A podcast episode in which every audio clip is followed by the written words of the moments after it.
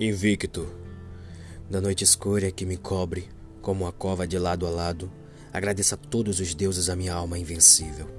Nas garras ardis das circunstâncias, não titubeei e sequer chorei. Sob os golpes do infortúnio, minha cabeça sangra, ainda erguida. Além deste vale de ira e lágrimas, assoma-se o horror das sombras. E apesar dos anos ameaçadores, encontro-me sempre destemido não importa quão estreita a passagem, quantas punições ainda sofrerei, sou o senhor do meu destino e o condutor da minha alma.